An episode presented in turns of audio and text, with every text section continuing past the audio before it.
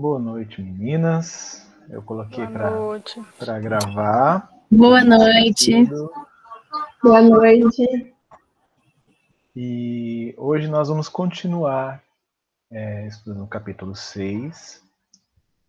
E nós tínhamos parado naquela parte onde é, Paulo, já Paulo de Tarso, tinha saído de Filipos, né? E lembrem-se que lá em Filipos ele foi levado ao cárcere junto com Silas, né? É, foram açoitados, sofreram o martírio mais uma vez e aconteceu aquele episódio onde o Paulo, o Paulo solicitou a presença dos juízes para garantir que é, não iriam mais interferir nos cristãos que lá ficaram na pequena igreja fundada na casa de Lídia. E eu destaquei uma parte aqui, desse, eu destaquei um parágrafo inteiro porque eu achei muito interessante o que Emmanuel coloca. Ele fala assim, ó, Paulo mantinha-se forte e superior às mínimas refregas. Sobrevinham de sabores, angústias na praça pública, acusações injustas, calúnias cruéis, poderosas ameaças caíam às vezes inesperadamente sobre o desinteresse, desinteresse divino de suas obras, mas o valoroso, o valoroso discípulo do Senhor perseguia sempre, sereno e firme, prosseguia, né? Prosseguia sempre sereno e firme através das tormentas, vivendo estritamente do seu trabalho e compelindo os amigos a fazerem o mesmo. Era indispensável que Jesus triunfasse nos corações e esse o seu programa primordial desatendia a qualquer capricho, sobrepunha essa realidade a quaisquer conveniências e a missão continuava entre dores e obstáculos formidandos, mas segura e vitoriosa em sua. Eu achei legal destacar isso aqui, porque, é claro, no Espiritismo, né, principalmente na, nas, nas correntes que se seguem é, de Allan Kardec, não existe aquela pessoa que sobrevive do espiritismo, né? É, isso é muito comum fora do Brasil, né? Principalmente nos Estados Unidos, onde ah, isso se torna uma atividade rentável. Né? Ou ser um, um clérigo algo desse tipo torna-se uma atividade rentável. Olhe o exemplo de Paulo aqui. Era um, talvez né, um dos maiores pregadores do Evangelho, com certeza é, desbravando, como a gente havia comentado, é, desbravando terras desconhecidas, as terras dos gentios, levando a palavra da boa nova nesses pontos, e ele não sobrevivia disso. Isso ele fazia com o coração. Isso ele fazia é, por amor à causa. É, ele, aqui como diz o Emmanuel, né, é, ele tirava o sustento dele do seu trabalho, do seu suor e ele compelia todos os, os Silas, Lucas, Timóteo a fazer a mesma coisa, e obviamente isso também era ensinado às pessoas das igrejas que, que ficavam. Né? É, eu acho interessante que ele faz, o Emmanuel depois disso, ele faz é, um aparato dizendo né, que os judeus rigorosos de Tessalônica não faltaram em Bereia. Bereia foi depois de Filipos, é, do, dos acontecimentos lá, Paulo foi para Bereia, tá? É, mas ali também não faltavam os judeus para julgar, para, né, principalmente, é, eu não sei se vocês perceberam, né, em todos esses pontos, é, Paulo sempre era bem recebido no início. Né, as pessoas ficavam, principalmente os judeus, né, ficavam impressionados com a, a maneira de, de, de Paulo falar, o seu entendimento. Mas eu acho que sempre pegava quando chegava o momento de em que Paulo sempre falava que Jesus era maior que Moisés. Quando isso acontecia, meus amigos, sempre, sempre dava problema. Né? Os judeus não aceita, aceitavam isso e não aceitam isso até hoje. Tá? Então, o Emmanuel coloca aqui: ó, o ex-rabino acendeu prontamente, sabia que atrás de si, e por meio de esforços insanos, sempre ficaria uma igreja doméstica, que se alargaria ao infinito, benfazeja pela misericórdia do Mestre, a fim de proclamar a excelência da Boa Nova. Então, até aqui, é, mesmo com os martírios, mesmo com todos, toda aquela confusão que acontecia, mesmo com a prisão de Paulo, sempre ficava uma pequena igreja, sempre ficava a palavra do evangelho sendo é, difundida, sendo estudada em todas as cidades que ele passou aqui, por mais horríveis que houvessem sido, sido esses martírios, sempre acontecia de ficar uma pequena igreja. E isso acendia, isso é, trazia muita, muito vigor ao coração do, do Paulo. Porém, como vocês leram esse capítulo, logo mais a gente vai falar o, o que aconteceu, né? Um, um acontecimento que é, era bem, foi bem ruim assim para a psique do, do, do, do, Paulo. E uma coisa interessante, né, com tudo acontecendo, é, Saulo, Paulo, desculpem, Paulo percebeu que Silas e Lucas estavam doentes. E Timóteo, ele precisava ir lá ver a mãe dele é, e a tia em Corinto. A tia, a mãe e a avó, desculpem. A mãe e a avó em Corinto. É, é, nisso ele decide fazer uma, a viagem que ele sempre quis fazer. Né? Então ele queria ir para Atenas, Atenas na Grécia. Atenas na Grécia, a Rita vai saber muito mais do que eu, porque ela está fazendo filosofia, né? é, é o berço da, da razão, né? onde surgiram os grandes filósofos, principalmente os filósofos voltados à razão. Né? Então a gente vai discutir um pouquinho isso daqui a pouco. É, lá, lá em, em Bereia aconteceu novamente as mesmas coisas, a mesma confusão com os judeus, né, como o Emmanuel relata aqui, e no parágrafo ele fala assim: ó, os irmãos de Bereia insistiram pela sua partida, Insistiram porque ele tinha sido preso, né, e ele conseguiu ser libertado após muita insistência durante a noite, né, ele conseguiu ser libertado. É, era uma temeridade provocar novos atritos, então ninguém queria novos atritos lá. Eles sabiam que é, eles não teriam paz, principalmente porque Paulo era do jeito que era, essa, essa, como a gente ouviu lá nos primeiros capítulos, essa personalidade vibrante, vigorante, e ele né, tinha no seu coração que Jesus era maior que Moisés e sempre falava isso e não aceitava é, contradições desse, de, na, na, sua fala. E ele sempre iria falar, e é óbvio que sempre ia provocar os judeus. Foi aí que Paulo deliberou em pôr em prática um velho plano. Visitaria Atenas, satisfazendo um velho ideal. E aí ele fala né, que quando ainda muito jovem, cogitara de visitar a cidade magnificente dos velhos deuses, disposto a levar-lhe os tesouros da fé, guardados em Jerusalém. Então, a gente já comentou muito sobre isso, sobre essa dedicação dos judeus, dos hebreus a Deus. Né? Esse povo escolhido, como vocês, a gente já mencionou, e a gente encontra lá no livro A Caminho da Luz, o porquê deste povo ser o povo escolhido, porquê dessa proximidade com o Deus único, porquê o Deus único surge com eles, porque todos os porquês que vocês tiverem né, estão lá no caminho da luz. Recomendo a leitura. Então, Saulo ele pensava, tinha isso dentro dele, e ele falou: Olha, eu vou levar a Atenas o lugar dos antigos deuses. Quem aqui não estudou os deuses gregos é, na, na, no colegial ou até mesmo é, viu em documentários, né? Isso é muito muito falado ainda, né? Zeus, Poseidon, a própria Atena, né, que deu nome à cidade de Atenas, né, todos esses, esses deuses, né, muito conhecidos, e é claro que, que Paulo, né, na época ainda Saulo, pensava em lá levar esse, como ele coloca aqui, é, a fé, né, esses tesouros da fé, que ele, ele sabia que ele tinha. Lembre-se, ele era muito dedicado a lei mosaica. Na conversão, a mesma coisa, muito dedicado a Boa Nova. Isso quer dizer, a confiança dele em Deus manteve-se a mesma. A confiança em Deus é a fé.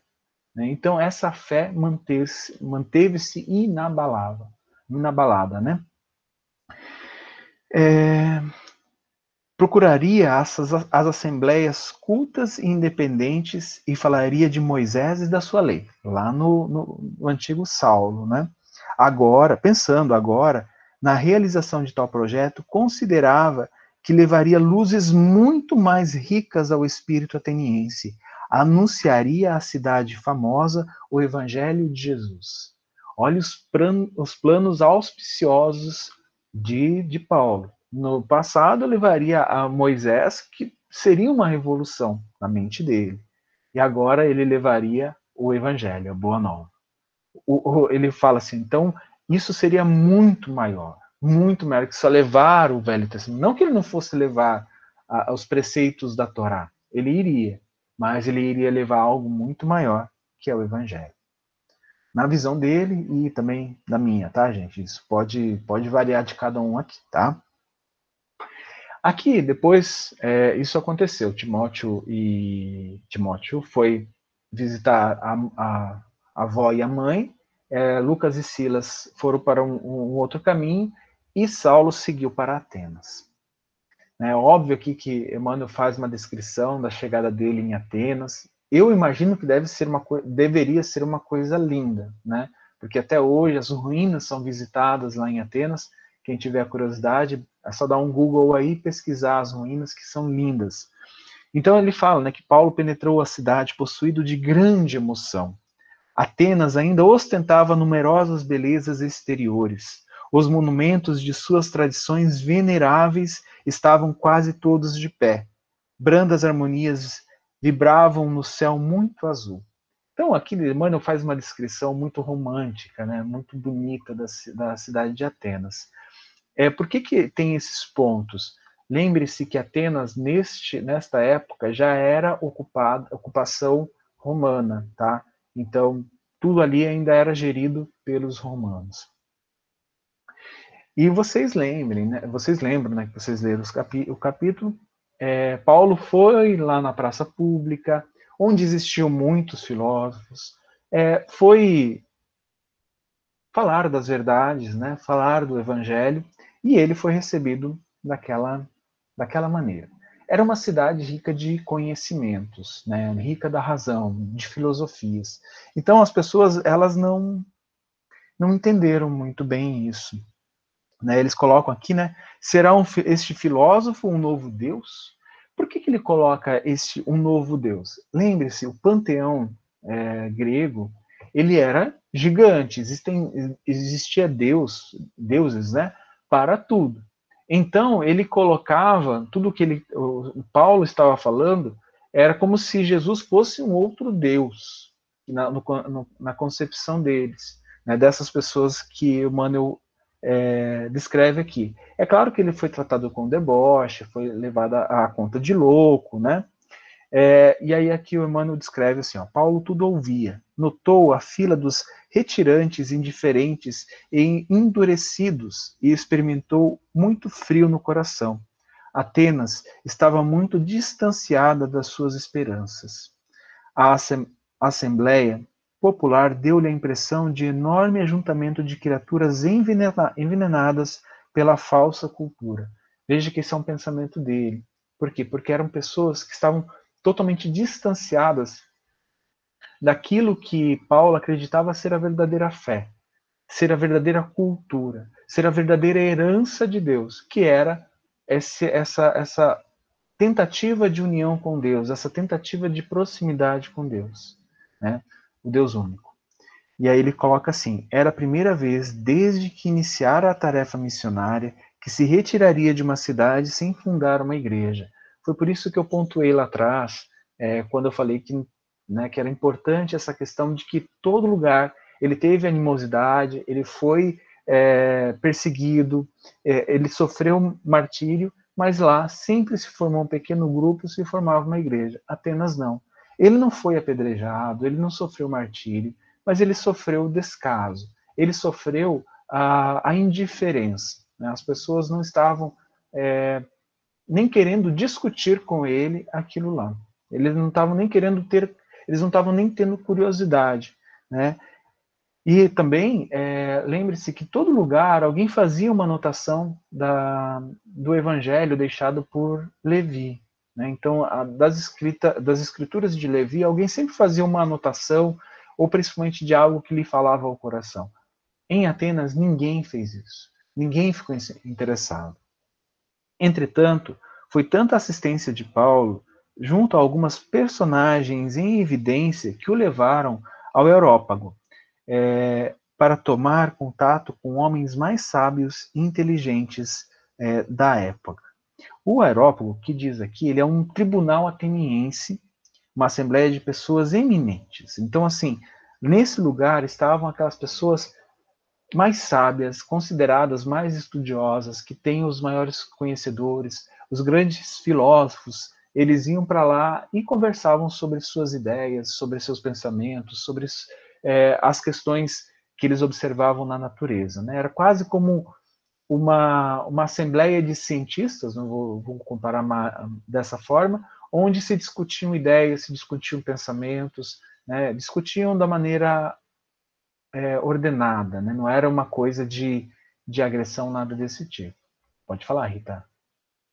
É, então, era, era um tribunal mesmo, foi onde, inclusive, onde Sócrates foi condenado à morte, né, a, a se suicidar, vamos dizer assim. É, foi nesse tribunal aí. Então, era um local onde é, é, os gregos levavam a, é, alguém ou alguma pessoa assim que estava trazendo alguma informação é, meio para essas pessoas avaliarem o quanto isso era mesmo que poderia ou não contribuir ou prejudicar culturalmente, né? É, e como a, como Emmanuel mesmo descreve aqui nos parágrafos anteriores, Saulo ele estava magro, abatido, ele não representava um perigo para a sociedade, né? Lembre-se que a sociedade era ostentar, estava é, pomposa, era, vivia de, vamos colocar a palavra da moda, ostentação. Né? Então eles colocavam Saulo à medida de louco. Então Saulo foi lá e falou. Né? E aquilo que a gente sempre é, percebeu, Saulo, eu estou falando Saulo aqui, mas é Paulo, tá? É, que o Paulo ele sempre teve uma oratória maravilhosa. A não ser aquele, é, aquele episódio lá na igreja de Antioquia, lá no início, né? Que ele precisava aprender um pouco de humildade. Mas agora, é, ele estava realmente é, inspirado por Estevão, sempre com Abigail do lado, conseguia buscar dentro de si que ele tinha esse conhecimento, ele tinha essa formação, e falava muito bem. O Emmanuel até coloca aqui, ó, falava com alta nobreza, com ênfase as imagens revestiam-se de extraordinário colorido. Então ele falou muito bem. Né? Então essas pessoas ali que falavam, né, é, o, o, o, Paulo falava na, na língua deles, né, tranquilamente. Se lembra que a gente falou sobre isso? Né? Paulo seria aquele que poderia falar com todas as línguas né, mais importantes da época para a divulgação do evangelho.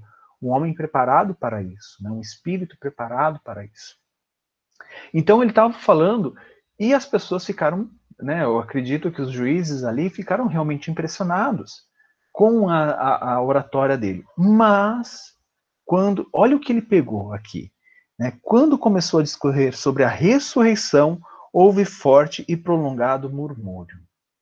Isso eu achei interessante pontuar, porque até hoje, eu lembro na, na quando eu, eu dava catequese, mas a, a catequese na, na, Igreja Católica se aceita como dogma. Né? Então, aceita isso e ponto, acabou. Agora, explicar ressurreição para jovens espíritas, vocês não sabem a dificuldade que é. E também, claro, eu estou falando de jovem espírita, mas eu acredito que lá nas, nos, ESD 1, ESD 2, os primeiros anos de espiritismo, deve ser, deve ser complicado realmente falar sobre ressurreição. Mas como assim? Isso é transgredir a lei, né? Porque a lei natural é isso, a lei natural não permite, as leis da física não permitem, da biologia, da química e tal, tal, tal. Bom, aí a gente já vai entrar num outro campo, que é o campo da mediunidade. Mas pensem, essas pessoas, esses juízes lá em Atenas, quando vêm com essas coisas de ressurreição, é mágica né? Tipo os poderes mágicos dos deuses que a, a, Peble ou as pessoas dali da, na, acreditavam. E Atenas já estava se voltando, principalmente é, esses juízes, estavam se voltando à razão, né? largando, deixando de lado essa questão mística e questão é mais uma linguagem mais simbólica, sentimental, mais voltada para o simbolismo, e querendo tudo no, na razão, tudo na razão. Né? E, e, mas eles não, na razão que era conhecida na época, né? Então vamos dizer assim, a ciência da época. Né? Então é claro que a ciência da época não iria compreender o que o simbolismo da ressurreição, o que os simbolismos que estão no, no próprio é, na própria Torá poderiam significar. Até hoje a gente tem dificuldade para lidar com isso, né? Eu fui entender mais sobre simbolismo bíblico, sobre simbolismo do Evangelho, é, com os estudos do Haroldo Dutra, que ele fala sobre esse simbolismo sem, é, sem escândalo, sem máscara, sem de uma maneira raciocinada, mas que ele tem bagagem para isso. Então a gente começa a entender esses símbolos, né? Porque os rabinos eles entendem, os judeus eles entendem, mas nunca foi passado para nós, né? no caso para mim que vim de uma outra religião que não é, que no passado não gostava muito dos judeus, né? Então não aceitavam muito essa cultura, essas explicações, ficavam com a interpretação deles e era a interpretação mística, era a interpretação de mágica. Então esses juízes não aceitaram isso, não aceitaram essa interpretação, não aceitaram ele ter falado de ressurreição, né? Onde é, é, imagina é, falar sobre mágica sobre, num conselho de, de pessoas de cientistas, né? Não consegue, não, não dá, isso não será aceito. A aristocracia intelectual ateniense não podia ceder aos seus preconceitos científicos. Então, tudo aquilo que eles tinham como preconceito, né, são os conceitos pré-formados lá na ciência da época, eles não iriam ceder. Né? Por mais que aquilo pudesse fazer lógica, por mais que Paulo tivesse a capacidade de explicar, por mais que ele tivesse sido intuído né, guiado por Estevão, guiado por Abigail, esse tribunal não iria, não iria cessar. A aristocracia não iria aceitar. Pode falar, Rita. Levantei sem querer. Fui mexendo mal, desculpa. Sem problemas. É, os mais irônicos que estavam ali deixavam o recito com gargalhadas sarcásticas, enquanto os mais comedidos, em consideração a Dionísio, Dionísio foi quem levou o Paulo até lá, né, eu esqueci de mencionar, mas ele era portador de um coração bondoso. Ele era portador de um coração bondoso, né, o, o Paulo provavelmente ficou insistindo para que é, ele fosse recebido por, por esse, esse tribunal, né, porque Paulo sabia quem seriam, né, o que era esse tribunal, o que significava esse tribunal, e Dionísio, né, com, esse, com essa bondade no coração, levou. Mas não significa que Dionísio estava convencido é, com a pregação de, de Paulo. É, em nenhum momento Emmanuel fala isso. Até que ele fala depois né, do, que, do acontecimento aqui, é que ele não conseguiu fundar uma igreja. E é, ele fala assim, ó, aproximavam-se do apóstolo com sorrisos intraduzíveis, declarando que ouviriam de bom grado por outra vez, quando não se desse ao luxo de comentar assuntos de ficção. Então eles levavam a ressurreição a conta de ficção, ficção científica, ficção, sabe, igual um filme é, de super-herói, eles levavam dessa forma. Pessoal, eu vou dar um minutinho que eu estou me chamando aqui, eu acho que é um problema no computador aqui do lado. É, já volto aqui. Quiser continuar, Rita? É, só complementando aí o que o Gil falou, a dificuldade é assim, a gente precisa lembrar que Paulo, Paulo, quando ele foi criado, teve educação grega, né? Então, por isso que ele tinha tantas esperanças, porque ele foi educado por esses professores gregos. Então, ele, se, ele sentia, né, que ele tinha uma grande oportunidade, que ele tinha um grande campo de, de, de trabalho lá na Grécia. Porém, é, a gente precisa compreender que a Grécia, principalmente nessa época, muito até antes, né, ela vinha numa tentativa é, de se livrar do pensamento mítico, né, até antes mesmo dessa, é, 500, 600, 700 é, anos antes da, da vinda do Cristo, começaram a vir os primeiros filósofos a, a aparecerem na Grécia Antiga e começaram a, a, a falar sobre filosofia, né? E, que, e, e tentar buscar respostas para o mundo, respostas para as coisas que acontecem no mundo, ligados à filo filosofia, à razão, à sabedoria. E o pensamento, por que, que foi tão inaceitável a, a questão da ressurreição? Porque esse pensamento mítico aí, que é o pensamento mitológico, ele é um, aquele que ele não se baseia na razão. É, ele se baseia em, em, crença, em mitologia, em lendas. Que, e, então, isso era uma coisa que, principalmente para esse grupo de pessoas que estavam tão ligadas à, à filosofia, era muito difícil de aceitar. Então, é esse e, e, Paulo, quando ele foi, ele falou em lugares que eram os locais onde os filósofos usavam para ensinar, né, para dar aulas, para fazer lá suas, suas filosofias, vamos dizer assim. Então, quando ele chegou lá, provavelmente acharam que ele era um, um, um novo discípulo de alguém, sei lá, de, de Pitágoras, de Sócrates, é, Platão, mas aí ele vem com a história da ressurreição, e aí ficou meio confuso na, na cabeça do, do povo grego ali. Pode continuar, Ju.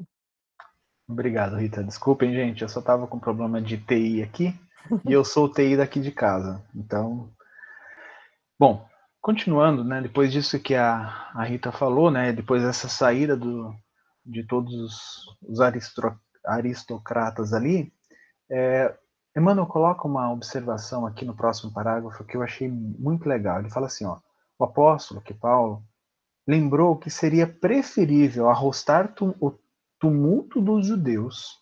Onde houvesse luta, haveria sempre frutos a colher. As discussões e os atritos, em muitos casos, representavam o revolvimento da terra espiritual para a semente divina.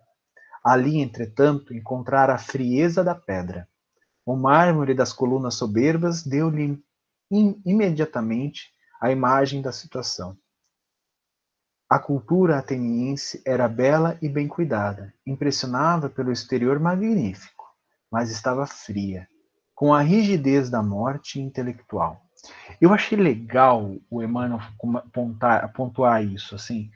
O Paulo, ele preferia as discussões, ele preferia que as pessoas contra-argumentassem. Ele preferia que as pessoas perguntassem por quê, como, não, você está louco, mas isso e aquilo, né? e utilizassem subterfúgios do seu entendimento da Torá para discutir com ele, para é, argumentar e contra-argumentar. Era preferível isso. Ali, simplesmente negaram. Simplesmente falaram: não, isso aqui não, não serve para mim. Isso aqui não é nem, nem pouco aceitável. Não existe essa simbologia, né? eles não, não viam isso como simbologia, né? interessante isso. Eles não viam isso como uma simbologia que tivesse um ensinamento muito mais profundo. Não, eles simplesmente haviam aquilo a conta de ilusão, aquilo a conta de mágica, de misticismo. Né?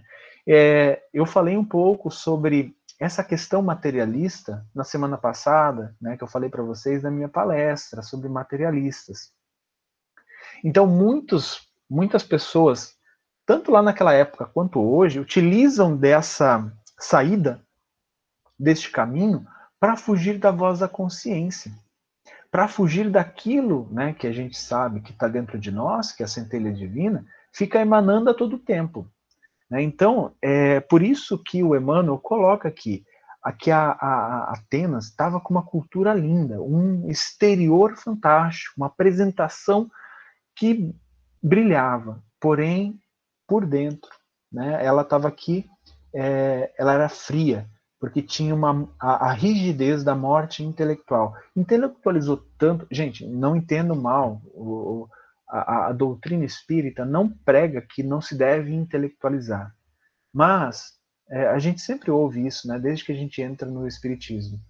Tanto o, o, o progresso intelectual quanto o progresso moral, eles têm que subir juntos, eles têm que andar juntos. Quando nós conscientemente e optamos em deixar a parte moral lá embaixo e só subir o intelectual, isso quer dizer, a gente não ter o mínimo né, de ligação com Deus para amar os nossos irmãos, para tentar ser pessoas melhores ou tentar melhorar a vida das pessoas ao nosso redor e simplesmente estudar e ser uma pessoa muito intelectual que pudesse pode desenvolver coisas fantásticas, isso não é nada. Tanto que a, a Rita provavelmente vai falar sobre uma das epístolas, talvez a mais famosa delas, né, que é Coríntios 13, onde Paulo vai falar sobre isso. Por mais que ele tivesse todo esse entendimento desses juízes, estava faltando uma coisa. Não vou falar o que é. é e aí, pode falar, Rita. Hoje, o que também precisa ficar claro é que assim, a filosofia, ela é ela faz com que auxilia, né? A ideia dela é auxiliar a pessoa, o ser humano, a conquistar virtudes também. Né? Então, é, mas a gente precisa é, lembrar que o ser humano distorce muitas coisas e a gente ainda é muito arrogante, e tanto que, que é, foi o país né, que, que também é, é, mandou matar Sócrates, né, entre outros, outras pessoas. Então, assim, é, muitos grupos ainda não estavam prontos para receber a Boa Nova. É, uma, um deles era o, o, povo grego, né? apesar de ter tanta sabedoria inte, é, intelectual, né? na verdade, sabedoria não, inteligência, e, e de estar tá buscando isso, porque eles estavam buscando isso, só que eles não aceitavam é, outra coisa que não fosse aquilo, né? Então, a gente percebe que essa coisa da inflexibilidade também é, atrapalha demais, né? Deixa a gente cego, faz com que a gente é, não, não olhe ao nosso redor, né? É, um, um dos, dos, Você falou há pouco, assim, que antes você não, não não olhar, não, não, não é, na verdade, assim, a Igreja Católica, a própria Igreja Católica, é, a, a, própria doutrina, assim, dos Espíritos tem pouquíssimo hábito de agregar o Velho Testamento. Né, os cristãos, a religião cristã, os evangélicos não, acho que eles estudam bastante o Velho Testamento. Mas nós, e isso era, foi uma coisa que eu sempre é, questionei, porque é a nossa história, é uma continuidade. Né? Então, assim, até para a gente interpretar o que Jesus quer dizer nos seus evangelhos, a gente precisa conhecer o Velho Testamento, precisa saber a simbologia, por que, que ele usava daquelas alegorias, daquela simbologia, tudo. Então, é isso, isso faz o quê? A gente precisa olhar para o todo para compreender né, para começar a compreender o, o, o, nosso propósito, por exemplo, o que, que é, tentar perceber o que é Deus, o que tentar, só tentar. Então é isso, eu acho que a gente, e o povo grego nessa época, hoje a gente sabe muito pouco, mas eles, eles não olhavam ao redor, né, era só ele, e foi o que aconteceu também com o povo judeu, né, eles ficaram muito é, fissurado, focado só na, no conhecimento deles, sem aceitar nada é, o que estava chegando de novo. É, inclusive, no, no, livro Religião dos Espíritos, né, que foi o livro que eu utilizei como base para minha palestra, nesse capítulo 68, que é Materialistas, é, ele fala que é, existem cientistas, esses é, é, pesquisadores, que não estão ligados a isso, de querer simplesmente o, o, abafar a voz da consciência, abafar as emanações é, que, que o, o, o, provocam a ser melhor, né, que provocam essas pessoas a serem melhor. Existem aqueles que realmente são dedicados, né, tanto que eles transformam seus laboratórios em verdadeiros templos da revelação de Deus. Mas existem aqueles que distorcem tudo, né, para, ao seu bel prazer, como a Rita colocou aqui. Né? Então, assim, um povo que até julgou e condenou muitos dos filósofos que estavam simplesmente falando em uma melhora é, das pessoas. E aí, antes da, das pessoas se retirar de Paulo e mais alguns que sobraram ali é, neste, neste tribunal, é, Paulo falou na possibilidade de fundar uma igreja naquele lugar, ainda que fosse em um humilde santuário doméstico onde se estudasse e comentasse o Evangelho. Todavia, os presentes não regatearam escusas e pretextos. Então, eles falaram: não, eu não consigo, eu não posso, né? Eu sou muito pobre, eu sou muito humilde, ah, eu sou incompreendido, eu sou isso, sou aquilo. e não se fundou uma igreja ali em Atenas. Ah, aqui atribuir o doloroso insucesso. Não pôde compreender imediatamente que Atenas padecia de seculares intoxicações intelectuais. Então, o Emmanuel coloca muito bem isso, né? É, é, como, mais uma vez, merchan na minha palestra, ele chama isso de cerebração. É algo que cria ao redor das pessoas que é como se fosse uma doença, né? é como se fosse uma nuvem, é como se fosse um véu que tapasse os olhos, tapasse o entendimento é, para essas coisas, né? as, as premissas espirituais, as premissas de uma melhora é, moral, intelectual, é, associada ao Evangelho. Nesse vulcão de incertezas e amarguras, surgiu o socorro do Mestre ao apóstolo bem-amado. Timóteo chegara de Corinto, carregado de boas notícias. E essas boas notícias, quem vai nos falar é a Rita. Eu terminei, Rita, utilizei 10 minutos a mais do que eu falei que ia usar. Não tem problema, Ju. A gente está sempre ganhando aí. Quem quiser colaborar, fazer alguma pergunta também, ou acrescentar, é, por favor, levante a mãozinha, porque é sempre muito bem-vindo e sempre agrega, até mesmo correção, porque a gente não tem toda, todo conhecimento do mundo, muito pelo contrário, temos pouquíssimo, a gente pesquisa e pode ser que às vezes as nossas fontes de pesquisa não estejam tão seguras, tá? Então, nós vamos falar das epístolas. É, Espero que todos tenham lido o capítulo, porque é um capítulo, assim, um dos meus prediletos, muito emocionante. A maneira como, né, as epístolas foram, foram escritas, né, sugeridas pelo próprio Cristo, mas vamos lá, começar o capítulo. O capítulo, ele inicia com o encontro de Timóteo e Paulo, que trazia, né, é, trazia ao ex-rabino novidades sobre a expansão do evangelho na capital da Acaia, que era Corinto e também do, que ele havia encontrado Aquila e Prisca. Lembra, lembram de Aquila e Prisca, que eram aqueles, aqueles, aquele casal que ajudou Paulo quando era Saulo ainda, quando ele foi para o deserto, ficou lá três anos trabalhando de tecelão. É, e aí o, o, Timóteo falou que Aquila e Prisca, eles estavam morando ali na região e trabalhavam né, para o Cristo, estavam trabalhando para o Evangelho.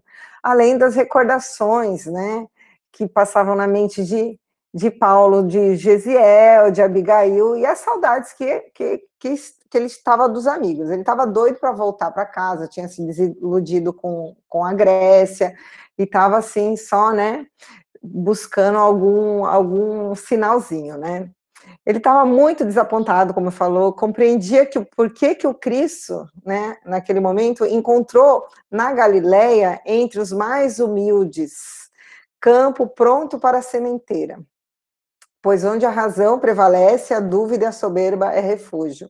E isso que o Juliano né, falou há pouco, onde a razão é forte, é muito. Não que a gente não tenha que se basear na razão, é óbvio que sim, mas a gente não pode usar isso para ficar sempre duvidando, sempre achando que, que sabe mais do que o outro, que nós temos que a nossa verdade é absoluta, não. O próprio Kardec, né, no livro dos Espíritos, e não no livro dos Espíritos, na revista Espírita, ele sempre deixou muito claro que é, se a ciência provasse algo, dissesse algo ao contrário que está ali, que ele trouxe, né, que era para ficar com a ciência. Então, assim, o Kardec, por ser um cientista também, ele, ele trabalhava com, com, com a razão, porém, ele não deixava com que a razão tomasse conta, né, do seu ser. E então em Atenas, como o Ju já falou, aqui eu não vou ser repetitiva, né, esse grupo de intelectuais era, era o que dominavam as escolas naquela época. Por isso tanta dificuldade de aceitação com relação ao Cristo por conta da ressurreição. E deixa eu ver aqui, tá. Timóteo, ele tenta convencer a Paulo, ai, porque Paulo também, além da decepção, ele estava assim doente, bem fraco, né, bem já com, uma idade avançada. Ele tenta convencer a Paulo a fazer a viagem de volta de navio. Mas Paulo, ele era muito teimoso, né? E, e falou, foi irredutível, falou que não ia.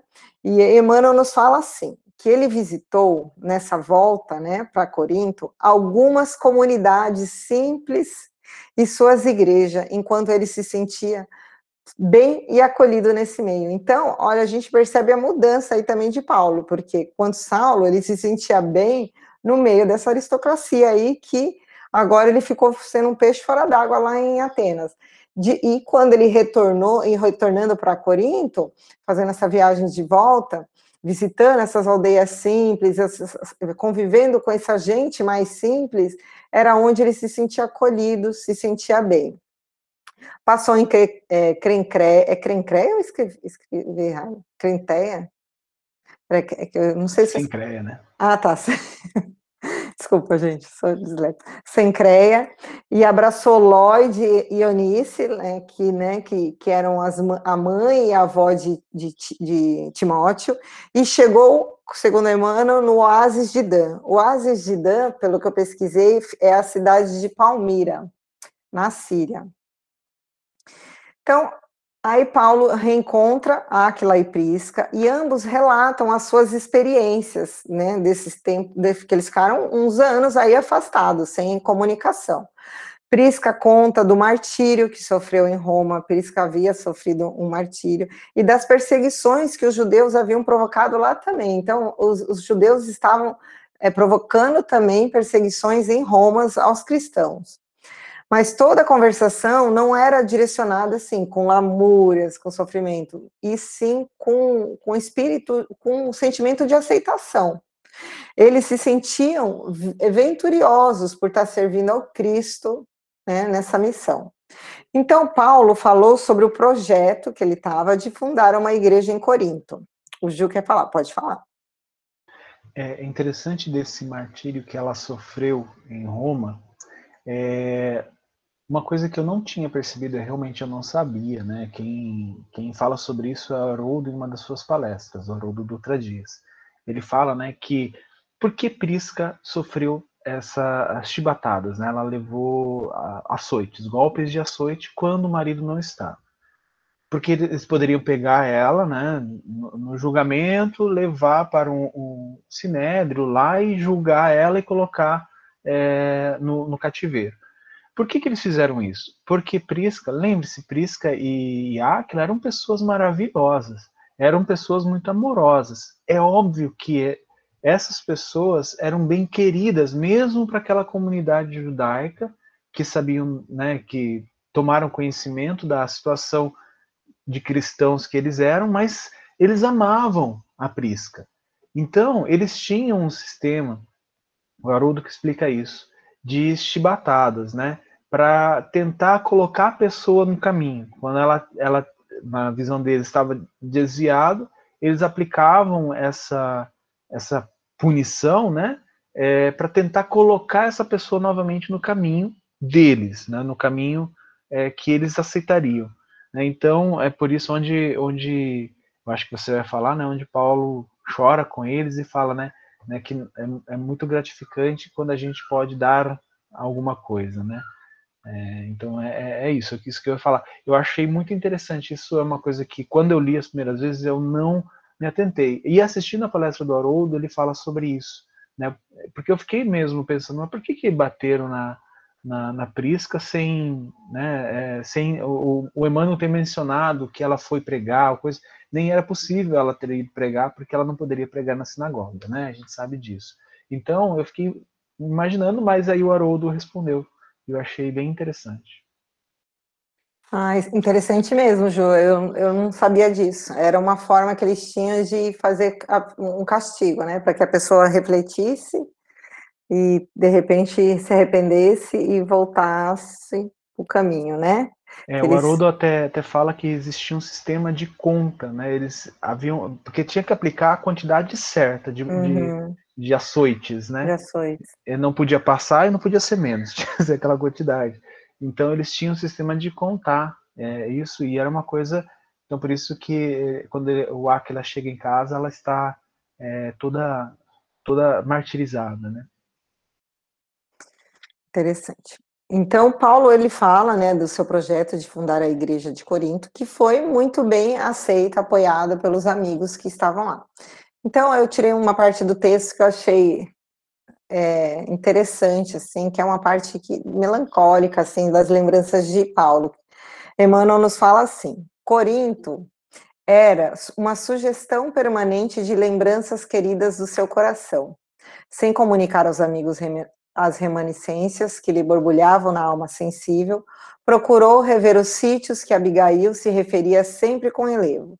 Com extremo cuidado, localizou a região de onde deveria ser extinto o pequeno sítio de Yoshedeb, agora incorporado ao imenso acervo das propriedades dos, dos herdeiros de Licínio é, Minúcio.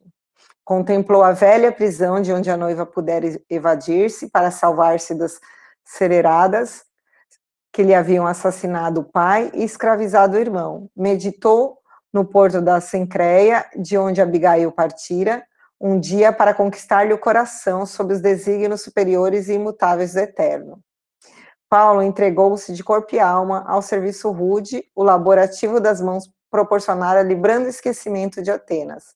Compreendendo a necessidade, eu até destaquei isso aqui, compreender a necessidade de um período de calma, induzir a Lucas a descansar em Troade, já que Timóteo e Silas haviam encontrado trabalho como caravaneiros. Neiros. E aí, eu não sei porquê, na hora que eu li isso daí, eu lembrei de uma passagem do Eclesiastes, que eu acho que todos, todos vocês já devem ter ouvido falar, assim. É, e aí eu fui pesquisar aqui na Bíblia de Jerusalém, que é a que eu uso, porque tem Eclesiasta e Eclesiastes, tá? São dois, duas pessoas diferentes, é, dois personagens diferentes. Eu achei inter... e eu gosto sempre da Bíblia de Jerusalém. Antes de entrar no assunto, eles colocam uma introdução que, que foram fontes de pesquisas de historiadores, é, teólogos, é bem interessante. E aí eles falam, contam a história de como foi escrito, né, segundo a, a história. E aí eles falam que essa, essa, essa, o Eclesiastes, ele foi escrito por um judeu da Palestina, é, não é um profeta, não é igual os outros livros que tem Jeremias, tarará, tal. É, se chama Coelé, não sei se é essa a pronúncia, tá? É, provavelmente de Jerusalém, ele escreveu em, em hebraico tardio, ou seja, já, já não era mais assim aramaico, já escrevia numa, no hebraico mesmo. É, não, tinha repleto, desculpa, de aramaísmo e persa, aquela mistura de língua. Eles acreditam que seja do ano de 150 a.C. Foi encontrado, né, os pergaminhos numa gruta. Eu achei interessante que ele fala assim: o livro não representa mais do que um momento de progresso religioso. Então, nesse livro, é, ele já mostra um, um, progresso religioso do povo hebreu. É, e não deve ser julgado ab, é, abstraindo daquilo que precedeu e do que seguirá. É, sublinhando a insuficiência das concepções antigas e forçando os espíritos de enfrentar os enigmas humanos. Aí eles finalizam falando assim: abre caminho para a revelação mais alta, dá lição de desapego dos bens terrestres e, negando a felicidade dos ricos, prepara o mundo para entender as bem-aventuranças são os pobres. Bem-aventurados os pobres de espíritos. E aí eu lembrei, lendo isso daí, do Eclesiastes 3.1, que Paulo está pensando, percebeu que ele precisava tirar um tempo, né? E aí, com certeza, ele leu Eclesiastes, porque ele era judeu, e aí eu lembrei daquele tempo e duração. Há um momento para tudo e um tempo para todo propósito debaixo do céu. Tempo de nascer e tempo de morrer. Tempo de plantar e tempo de arrancar a planta. Tempo de matar e tempo de curar. Tempo de destruir e tempo de construir. Tempo de chorar e tempo de rir. Tempo de gemer e tempo de bailar, tempo de atirar pedras e tempo de recolher pedras, tempo de abraçar e tempo de se separar, tempo de buscar e tempo de perder, tempo de guardar e tempo de jogar fora, tempo de rasgar e tempo de costurar, tempo de calar e tempo de falar, tempo de amar e tempo de odiar, tempo de guerra e tempo de paz.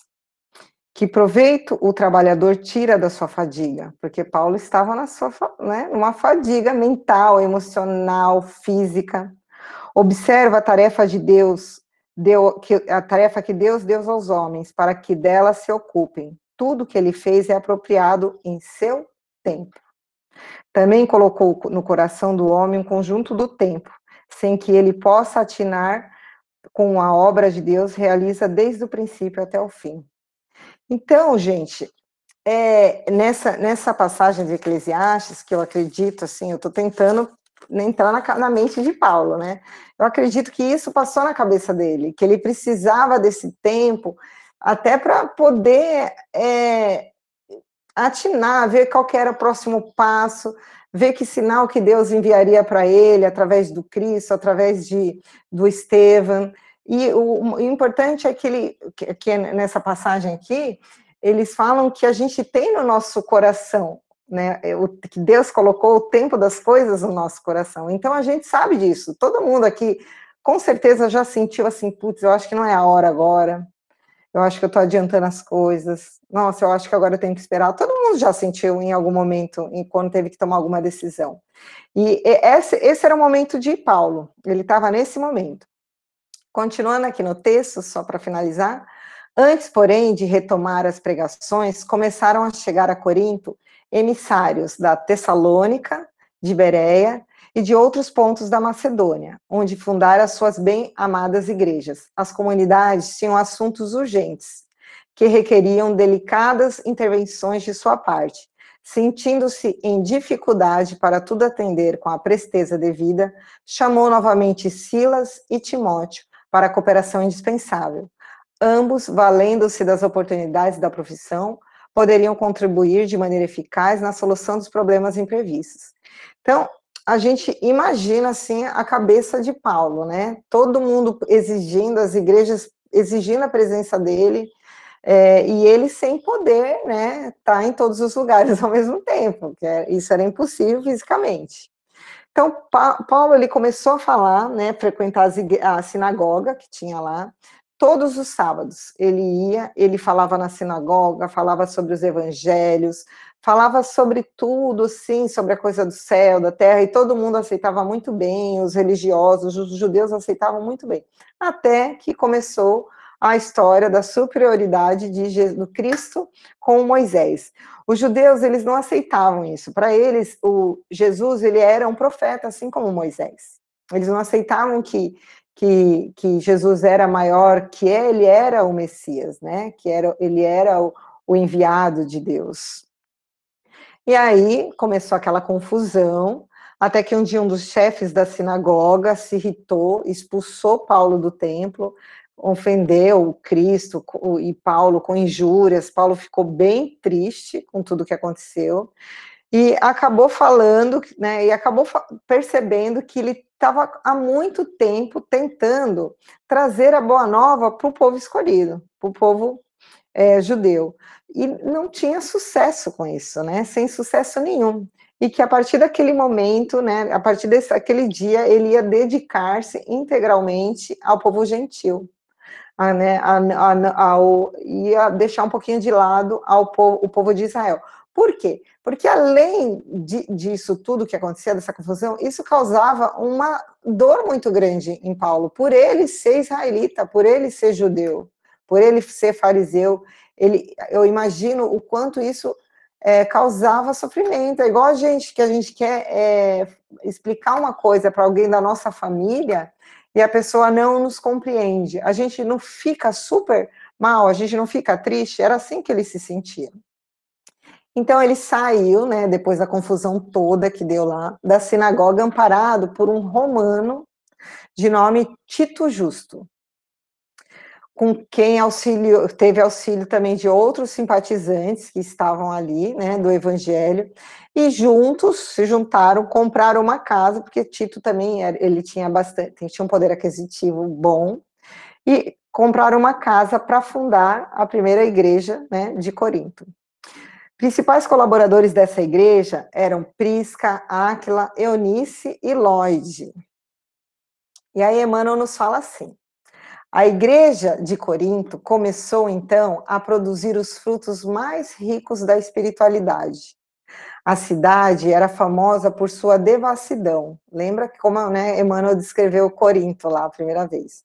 Mas o apóstolo costumava dizer que dos pântanos nasciam muitas vezes os lírios mais belos, e onde há muito pecado, há muito remorso e sofrimento.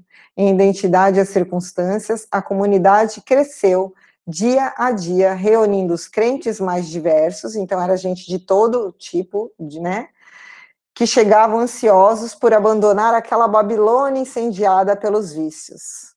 Aqui eu até fiz um destaque, Emmanuel, nossa, ele é muito poético, né? É, eu, na época lá de Nabucodonosor, porque ele já fez um, um, um, link assim com, com Jerusalém, com tudo. Nabucodonosor, ele era o rei da Babilônia. Eu já até, a gente já falou até sobre, né, sobre ele aqui. É, depois, né, é, o que, que ele fez? Ele tomou Jerusalém e obrigou Joaquim, que era o rei de Judá na época, a submeter-se a ele, né? Porém, Joaquim não aceitou, né? Que foi um dos e, e por vingança organizaram uma colisão contra a Babilônia, a, aliança ao Egito. Nabucodonosor ganhou, depois Joaquim e o pessoal do Egito e obrigou o rei da, Babil, é, Babilônia a tomar Jerusalém e, e, eles destruíram e incendiaram o templo de Jerusalém. Então, eu acho que Emmanuel já foi linkando uma coisa com a outra. Então, Emmanuel nos relata que a presença de Paulo era fundamental na igreja de Corinto e que aos poucos ia formando-se grupos de seguidores do apóstolos do apóstolo, mas também chegavam a eles pedidos de outras igrejas. Então, assim, a presença de Paulo ali era fundamental. E iam se formando grupos, né, mini grupos de discípulos do próprio Paulo, porém, não paravam de chegar os pedidos das outras igrejas. E aí Emmanuel fala assim: sentindo-se incapaz de atender a todas as necessidades ao mesmo tempo, o abnegado discípulo do evangelho, valendo-se um dia do silêncio da noite, quando a igreja se encontrava deserta, rogou a Jesus, com lágrima nos olhos, não lhe que não lhe faltasse com os socorros necessários o cumprimento integral da tarefa. Terminada a oração, sentiu-se envolvido em branda claridade. Teve a impressão nítida de que recebia a visita do Senhor é, genuflexo, experimentando indivisível comoção, ouvia uma advertência serena e carinhosa. Não temas, dizia a voz, prossegue ensinando a verdade, e não te cales, porque eu estou contigo. O apóstolo deu curso às lágrimas que lhe fluíam do coração. Aquele cuidado amoroso de Jesus, aquela exortação em resposta ao seu apelo, penetravam-lhe a alma em ondas carinhosas, cariciosas. A alegria do momento dava para compensar todas as dores e padecimentos do caminho. Desejoso de aproveitar a sagrada inspiração do que o momento lhe fugia, pensou nas dificuldades para atender as várias igrejas fraternas. Tanto bastou para que a voz dulcíssima continuasse. A gente percebe assim que Paulo ele também não era bobo, né? Ele se apro... lógico que ele ia fazer as perguntas que estavam é, aquietando seu coração. E aí o Cristo, né, te respondeu: não te atormentes com as necessidades do serviço. É natural que não possas assistir pessoalmente a todos ao mesmo tempo, mas é possível a todos satisfazerem simultaneamente pelos poderes do Espírito procurou atinar com o sentido justo da frase, mas teve dificuldade íntima. Desculpa, tô rindo. Mas assim, pô, Jesus, falando em parábola, né? Fala, pelo amor de Deus, até Paulo falou, me fala que eu não tô entendendo. Como assim, né? Com os poderes do Espírito. Eu, aí o Cristo respondeu: Poderás resolver o problema escrevendo a todos os irmãos em meu nome. E os de boa vontade saberão compreender, porque o valor da tarefa não está na presença pessoal do, do missionário, mas no, no conteúdo espiritual do seu verbo, da sua exemplificação e de sua vida. Doravante, Estevão permanecerá mais aconchegado a ti, transmitindo-te meus pensamentos, e o trabalho de evangelização poderá ampliar-se em benefício dos sofrimentos e das necessidades do mundo. Gente, vocês conseguem perceber a grandiosidade que tem nessas epístolas?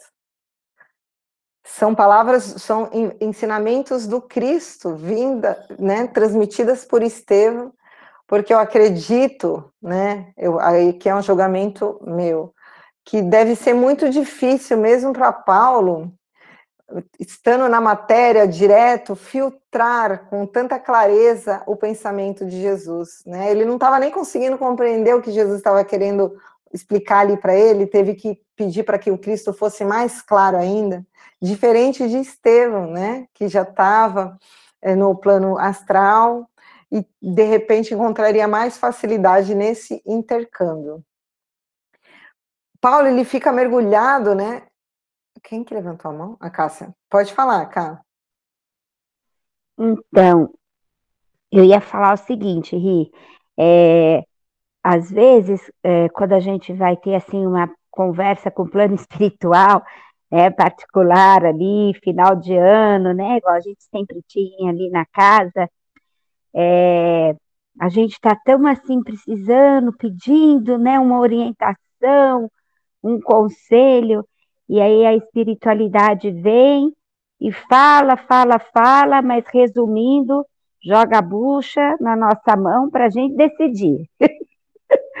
então, assim, e são espíritos trabalhadores do Cristo ali, né, que estão numa luta danada, tanto quanto a gente, só que do outro lado. Imagina se se fosse Cristo ali conversando com a gente, aí é que a gente ia ficar boiando mais ainda, gente. Se Paulo, com toda a maturidade espiritual dele, com todo o conhecimento, né, que ele possuía, é, teve essa dificuldade, que dirá nós? Meu Jesus, eu não consigo nem me imaginar numa situação dessa, gente. É isso, Ri. É, não, é difícil mesmo, né? Por isso que é, Cristo ele não ofende consciências, né? Então ele respeita mesmo a nossa limitação, ele respeitava a limitação de Paulo. O que a gente precisa compreender foi com, com essa, essa necessidade que Paulo, né, que as igrejas tinham e a necessidade que Paulo sentia de suprir a sede de Jesus que as igrejas. Por que, que as igrejas queriam? Elas não queriam Paulo, elas queriam Cristo.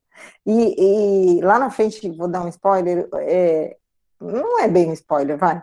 É, o Lucas, ele falava, né, porque a gente, assim, Lucas, ele também não conheceu Cristo, ele não conviveu com, né, com os, os outros apóstolos, ele não teve a visão do Cristo, mas ele, ele olhava para Paulo e ele falava que ele via Jesus em Paulo.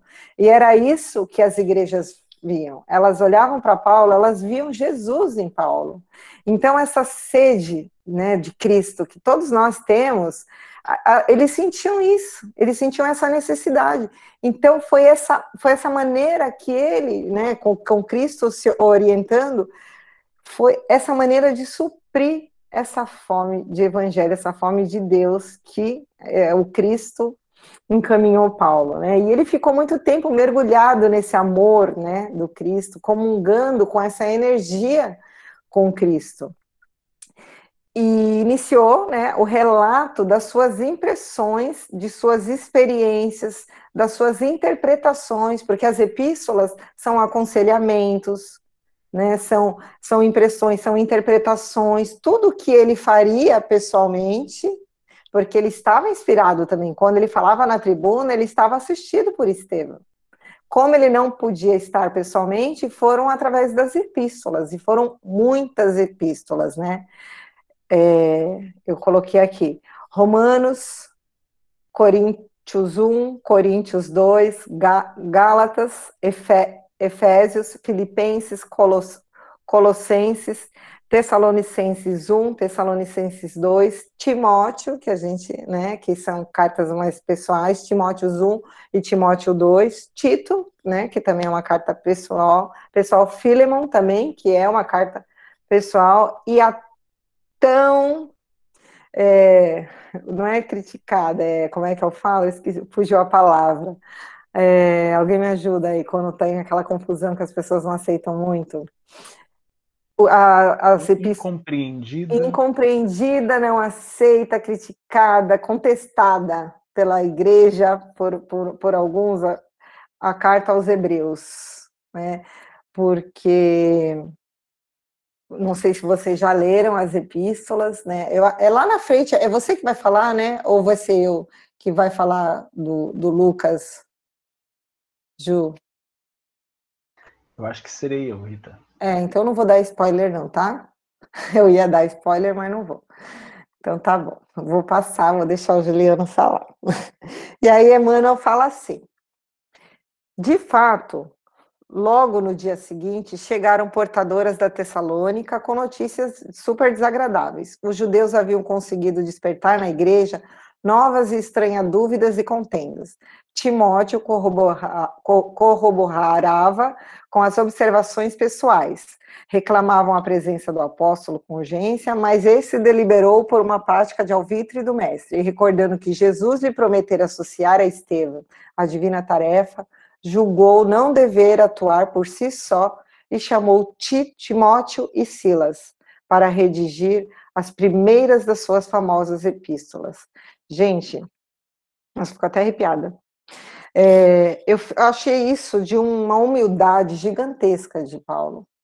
Porque não é todos os dias que a gente está bem, né? E não é todos os dias que ele estava bem.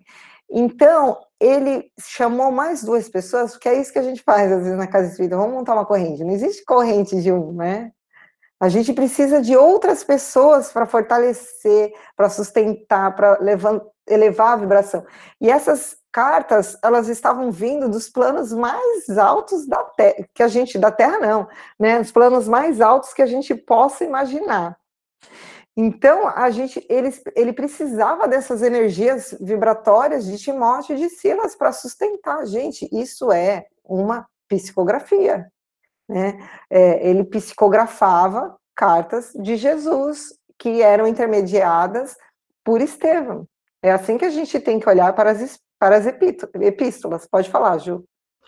É, e a gente tem que lembrar também, assim, que é, não é que, que Paulo escreveu todas as cartas, né? Nas, nas próprias epístolas, você vê lá que existe aqueles comentários, né? É, que Paulo mandava um abraço, lembrança, não sei o quê, e aí o pessoal, o escrivão, né, que estava fazendo a, redigindo a, a, carta, falava assim, ah, e eu que estou escrevendo essa carta, mando um abraço para fulano. Isso no meio da epístola.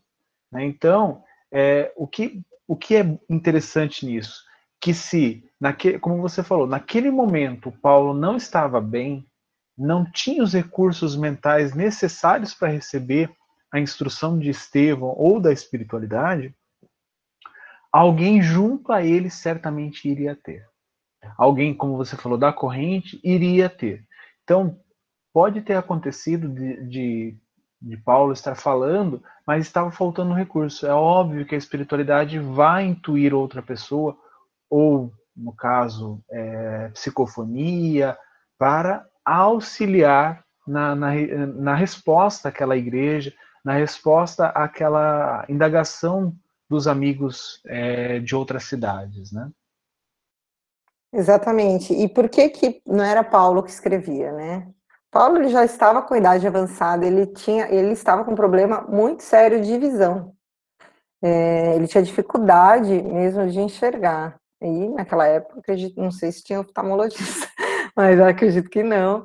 É, então ele precisava de outras pessoas para, né, escrever as famosas epístolas. Então Emmanuel nos fala assim: Assim começou o movimento dessas cartas imortais, cuja essência espiritual, isso que tem que ficar bem claro para a gente, provinha da esfera do Cristo, através da contribuição amorosa de Estevão, companheiro abnegado e fiel daquele que havia arvorado na mocidade em primeiro perseguidor do cristianismo.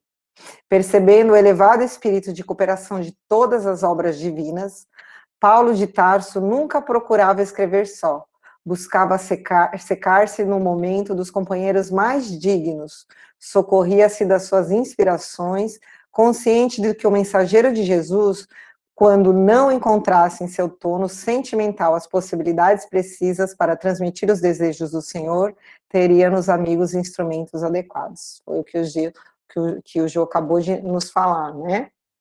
Desde então, as cartas amadas e célebres, tesouros de, das vibrações do mundo superior, eram copiadas e, o mais importante, sentidas em todas partes. Gente, eu sinto.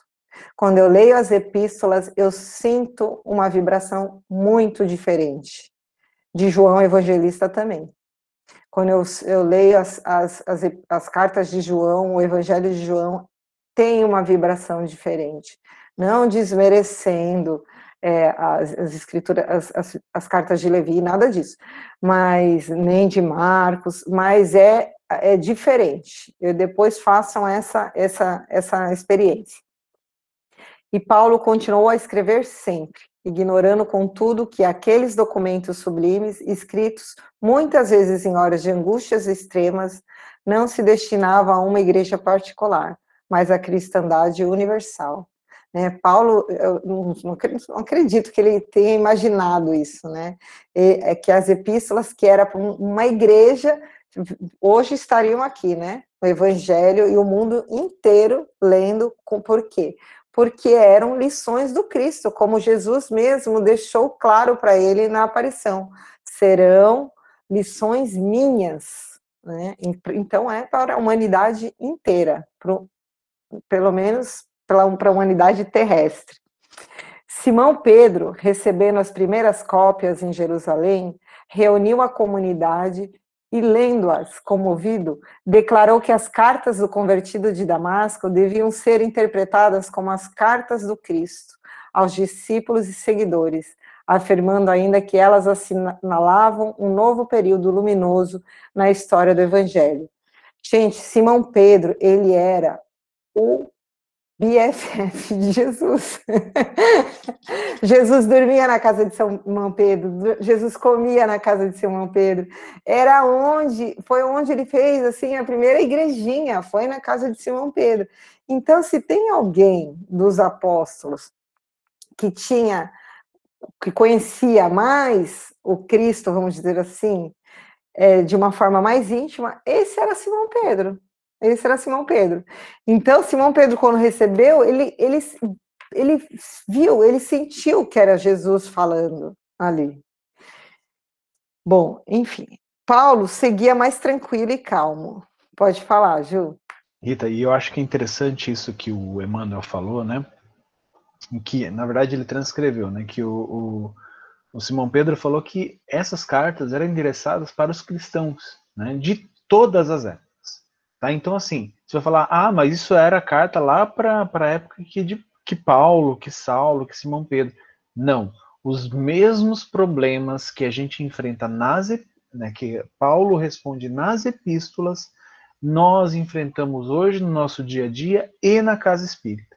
Então, aquela, a gente não tem acesso à carta pergunta, né? A carta que a igreja enviou para Simão, para Paulo, e a gente só tem acesso à resposta que é aquilo que Paulo dirige à igreja. Então, é, se a gente pegasse essas cartas pergunta, né, que foi enviada para Paulo, seriam os mesmos problemas que a gente tem hoje em dia na casa espírita, as mesmas coisas. Então, quando ele coloca que essas cartas são para os cristãos de todos os tempos, é para a gente. Tá? A gente não pode achar que essas cartas não tenham a nos ensinar, não tenha trazendo informações que podem ser utilizadas em nossa vida. Exatamente, Ju.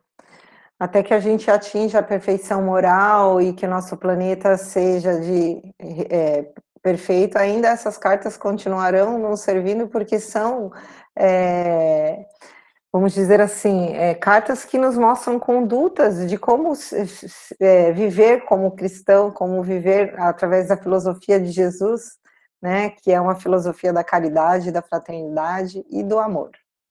É, talvez a gente receba outras, né, do próprio Paulo de outra forma, ou é, do Estevão, é, né? É, porque provavelmente a gente vai estar capacitado de compreender melhor, né? É, então, voltando lá, assim, Paulo ele tá, já estava mais tranquilo, mais calmo, ele conseguia trazer para a igreja de Corinto toda a experiência que ele havia adquirido lá na, em Antioquia, com Barnabé. E a igreja de Corinto, ela estava assim em júbilo, né? Lá existiam muitos trabalhos, tanto de evangelização como também de assistência ao pessoal sofredor. E Emmanuel nos fala assim: diariamente à noite havia reuniões para comentar uma passagem da vida do Cristo. Em seguida, a pregação central e o movimento das manifestações de cada um Todos entravam em silêncio, a fim de ponderar o que recebiam do céu através do profetismo. Então, todo mundo ali recebia comunicação. Não, não tinha nenhum médium intermediário, todos eram médiums. Por isso que Kardec, né, os espíritos falam que todos nós somos médiums. É, os não habituados ao dom da profecia possuíam faculdades curadoras. Então, tinha os médiums de cura, o que eram aproveitadas a favor dos enfermos, em uma sala próxima. Aí eu até mandei até no nosso grupo de, de trabalhador. Né? O, o mediunismo evangelizado dos tempos modernos, ou seja, de hoje, é o mesmo profetismo das igrejas apostólicas, com a diferença, né, que, é a gente precisa se evangelizar, né, para que a gente realmente consiga é, ser esses discípulos, ser como essas pessoas, né? E o que, que essas pessoas tinham de diferente, né, de, das pessoas de hoje? É, não, sem generalizar, é óbvio, né? Todos nós aqui estamos no, no, esforço. Eles, eles se entregavam de corpo e alma à causa de Jesus. Né? Eles viviam para o Cristo. Não estou falando aqui que é para a gente é, e eles tinham Estevão. ah, mas nós temos um monte também, não vem não. É, e Estevão, de vez em quando, dá uma passadinha por aqui também. É, o que nos falta mesmo é se des, é, desmaterializar, sabe? A gente se entregar mais é, a, a causa. Quando eu digo a causa, não é que a gente tem é a gente se entregar ao nosso aprimoramento, conquistar virtudes, crescermos. É, essa é a entrega da causa. É isso que Jesus. Jesus não quer que a gente funde igreja, que a gente. Não é nada disso. Ele quer que a gente ache o caminho do progresso espiritual. Enfim. No, não, é, não que assim não houvessem discussões lá, porque Emmanuel fala que ainda havia alguns desentendimentos, divisões, porque isso é normal. Mas ele fala que Paulo, na medida do possível, tem, sempre conseguia sanar ali os pontos de conflitos, para que, a, que a fraternidade que tinha alcançado na igreja de Corinto era muito parecida com aquela no começo da igreja de Antioquia, para que aquilo não ficasse prejudicado. Então a igreja ela era muito próspera, né, porque além de Tito Justo, que era um, né, um romano bem abastado financeiramente, tinham outros romanos com poder aquisitivo alto que supriam as necessidades financeiras da igreja. Além, então, assim, era uma igreja que tinha é, poder suprir as necessidades financeiras e suprir as necessidades da alma, as necessidades das dores, das aflições do coração. Então, com isso, as sinagogas começaram a se esvaziar, né? Que as pessoas começaram a frequentar a igreja, despertando novamente a fúria dos judeus. Paulo já estava com a igreja de Corinto há mais ou menos um ano e seis meses, segundo Emmanuel, transformando a igreja em um verdadeiro, perfeito abrigo, segundo Emmanuel, dos filhos do Calvário. Obviamente que os chefes da sinagoga de Corinto começou, né, a perseguir, iniciaram, planejaram dar um fim em Paulo. As preocupações do chefe era sempre a mesma, né, o detrimento de Moisés diante do Cristo. Era é, sempre essa preocupação. E a Emmanuel nos fala assim: era, era procônsul da Caia com residência em Corinto, um romano generoso e ilustre que costumava agir sempre de acordo com a justiça em sua vida. Irmão de Sêneca, Júnior Galho era homem de grande bondade e fina educação. Gente, Emmanuel não joga as coisas assim do nada, né? Então ele dá duas informações muito importantes para a gente. Primeiro, ele fala que o Júnior Gaio, que é o procônsul da Caia ali de Corinto, ele era um, uma pessoa que generosa, que era bem diferente dos romanos procônsul da época, né? E que sempre costumava agir de acordo com a justiça. E que ele era irmão de Sêneca. Então, eu vou trazer aqui para vocês rapidinho quem foi Lúcio Aneu Sêneca ou Sêneca. Deixa eu colocar aqui para apresentar, né? Porque já faz tanto tempo que eu não apresento nada aqui que já até esqueci como é. Peraí. Coloquei aqui rapidinho.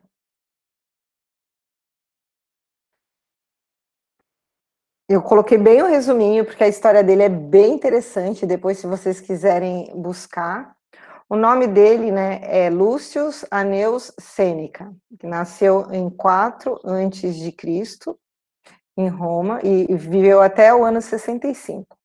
Foi um filósofo, acho que todo mundo já ouviu falar do, do estoicismo, aí, do, do, do filósofo estoico, é, e é um dos mais e ele era um dos mais célebres advogados que naquela época escritores intelectuais do Império Romano, conhecido como Sêneca ou Sêneca, o moço filósofo ainda jovem, sua obra literária de filosofia tida como modelo de pensador estoico durante o Renascimento inspirou o desenvolvimento da tragédia da dramaturgia europeia renascentista. Sêneca foi simultaneamente dramaturgo de sucesso e uma das pessoas mais ricas de Roma, estadista famoso e conselheiro do imperador Nero. Isso é importante. Ele era um homem muito inteligente, esse era o irmão do procônsul, tá? E ele também era um homem muito justo, que eh, as pessoas admiravam bastante na época lá em Roma, por conta dele sempre querer andar assim na linha dele dele cultivar virtudes, que é aquela coisa que eu falei para vocês do, dos filósofos. Quando Nero, se não me engano, foi com 16 anos, né, que Nero assumiu o poder. É, ele designaram uma pessoa para ser é, mentor, é, vamos dizer assim, intelectual de Nero, e essa pessoa foi Sêneca foi esse irmão do procônsul que ficou ali na mentoria de Nero. Porém, né, Nero até disse que nos primeiros anos do seu reinado, parece que ele foi bom, ele era bem justo tal. Depois o negócio, né, foi daquele jeito, aquela história que todo mundo sabe, e foi um dos motivos até de Sêneca é, acabou abandonando o barco, foi também como Sócrates foi obrigado a se suicidar, enfim. E aí existem algumas correntes filosóficas que ficaram um pouco bravas com ele por conta dele ter servido a Nero, mas naquela época ali era o que ele tinha. E deixa eu ver o que que é, então, eu, enfim, depois eu vou terminar porque tem mais outra coisinha para eu passar para vocês. Ele era um homem muito importante na época e o seu irmão também. E aí os judeus mandaram um processo porque eles não podiam julgar, né? Eles podiam, se eles pegassem Paulo, eles podiam levar lá para né, a sinagoga e fazer o julgamento lá. Só que Paulo era judeu fariseu, não ia dar em nada aquilo. Então eles tentaram arrumar uma condenação é, romana, né, para Paulo. E aí levaram essa essa essa essa, essa coisa para o processo para esse irmão do Sêneca, para Júnior Galho. E o processo contra Sabino foi para suas mãos, sem que Paulo tivesse a mínima notícia. Então, Paulo ele não, nem sabia o que estava acontecendo. Era tão grande a bagagem de acusações levantadas pelos israelitas que o administrador foi, ele foi obrigado né, a determinar a prisão do apóstolo para o inquérito inicial a sinagoga pediu para participar do empenho que lhe fosse delegada a tarefa de conduzir o acusado ao tribunal. Então, eles pediram que eles fossem lá buscar Paulo e levar ao, ao tribunal. Longe de conhecer o móvel do pedido, Então, assim, o procônsul ele não sabia já das, da, da briga que estava tendo, da perseguição que estava tendo. Ele concedeu essa permissão. E aí, determinando o comparecimento dos interessados na audiência pública no dia seguinte. Tenho só mais dois, três minutinhos. E aí, a gente percebe que alguns israelenses mais exaltados e contrariados, né, a organização na prisão de Paulo no dia anterior, é, eles ficaram é, com medo assim de provocar um certo escândalo, né, uma certa confusão.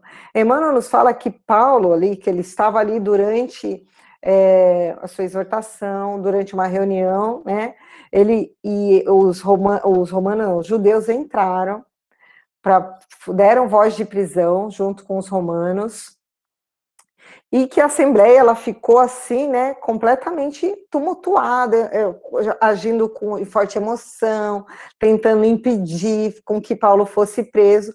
E é óbvio que Paulo estava muito sereno, ele interviu, né, falou que tudo bem, que ele precisava testemunhar, que ele passaria por aquele momento com tranquilidade.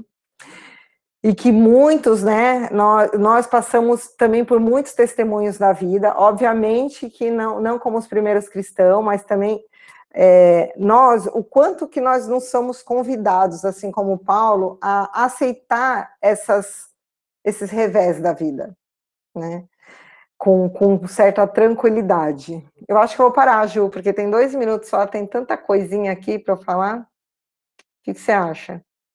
Acho que é melhor parar, Rita. É. A gente continua semana que vem. Vamos ver se alguém quer falar alguma coisa. Hein, gente? Alguém quer acrescentar? Ah, oh, a Tati levantou. Aí sim, pode falar, Tati. É, é sobre as epístolas, né?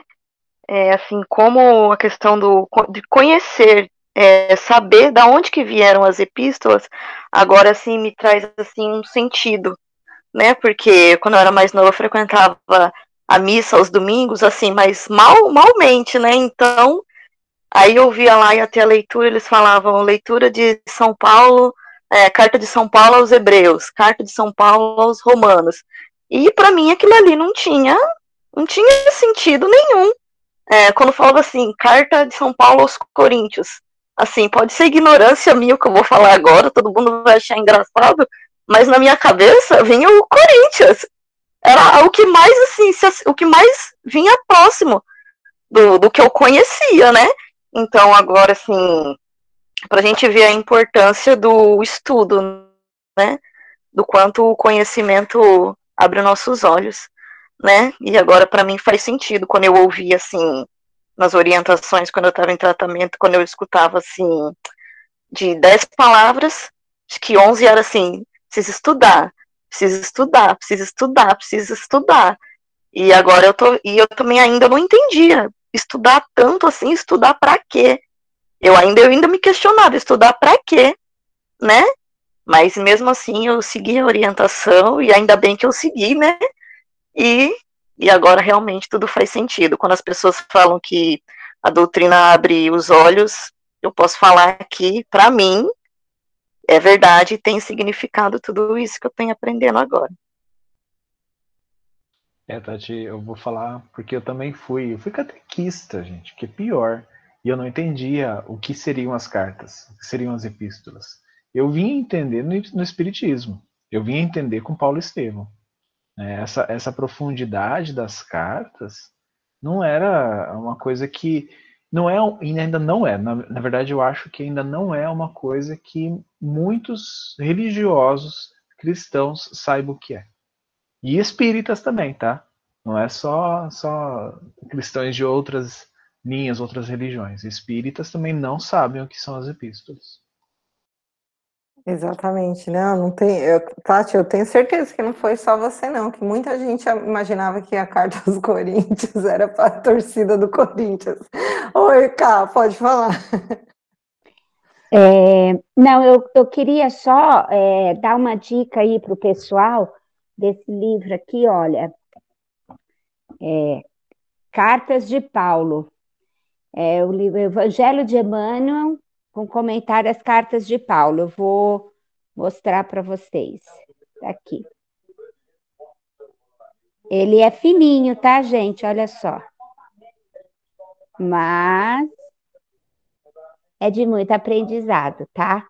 Então, fica aí quem quiser saber um pouquinho mais, fica a dica.